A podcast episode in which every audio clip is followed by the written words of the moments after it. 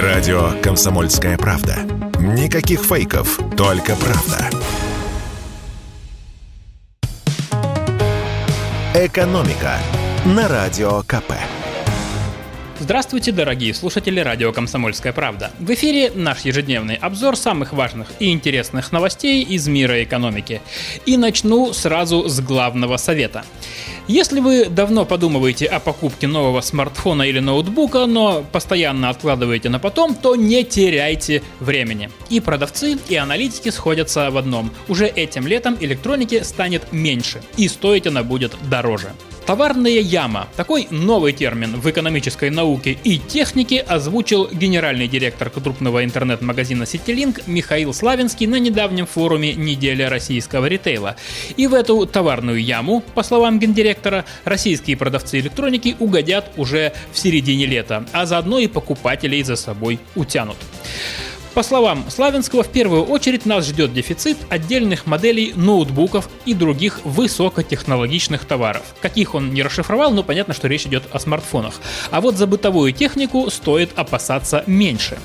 В целом, обороты онлайн-торговли сейчас растут. Подорожание, уход с российского рынка крупных компаний, закрытие многих магазинов в торговых центрах заставили покупателей искать нужные товары в интернете. Но онлайн-магазинам тоже нужно где-то пополнять свои запасы, а сделать это становится все труднее.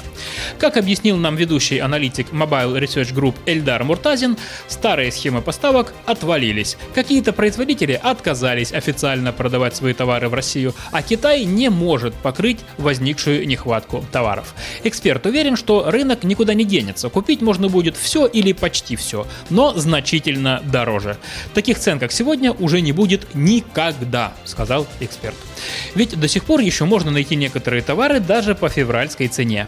А сейчас Центробанк старается э, сделать все, чтобы российская валюта подешевела и курс установился хотя бы на уровне 75-77 рублей за доллар. И когда это случится, тогда и цены автоматически потянутся вверх.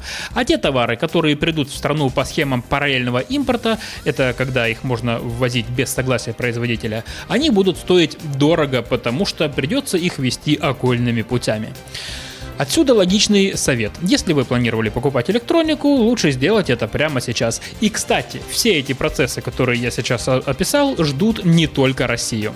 По словам эксперта, весь мир стоит на пороге дефицита электроники. В магазинах-то она будет, но по такой цене, что многим она станет просто не по карману. Условно говоря, ноутбук будет продаваться не по 100 тысяч рублей, а по 200. Ну или не за полторы, а за 3 тысячи евро. В условиях, когда продукты дорожают во всем мире, спрос на бытовую технику и электронику будет продолжать падать, и объемы их производства тоже снизятся. И в завершение коротко об изменениях в законодательстве. С 8 июня вступил в силу закон об использовании единой государственной информационной системы социального обеспечения для определения нуждающихся в мерах государственной поддержки. Объясню, что все это означает, а также кому и зачем это может быть полезно. В эту самую единую систему из разных госструктур будут автоматически поступать сведения, которые нужны, чтобы определить, полагается ли гражданину господдержка, например, как малообеспеченному. То есть самому разбираться что-то высчитывать и потом мучительно собирать справки не нужно. Система должна сама все посчитать и прислать уведомление. Вам, значит, полагается такое-то пособие. Пишите заявление. Страшно сказать, но даже и справки об имущественном и финансовом положении не понадобятся. Чиновники для оформления пособия должны будут взять эти сведения из системы. Осталось убедиться, что все именно так и будет работать. Поживем, увидим. Сайт системы так и называется egisso.ru egisso.ru латинскими буквами. Там теперь содержатся все сведения о доходах и имуществе россиян. И на основе этих цифр система будет рассчитывать размер выплат для тех, кто оказался в сложной жизненной ситуации. Каждый россиянин может завести на этом сайте личный кабинет.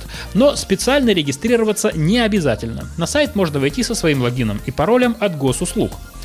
Кстати, на этом сайте также есть калькулятор, который поможет определить, полагаются ли вам выплаты и если они полагаются, то в каком размере. Для этого нужно указать место, где вы живете и льготную категорию, например, сирота или инвалид. Затем система сама выдаст всю информацию о том, какие меры поддержки могут быть вам положены в вашем регионе. Экономика на Радио КП.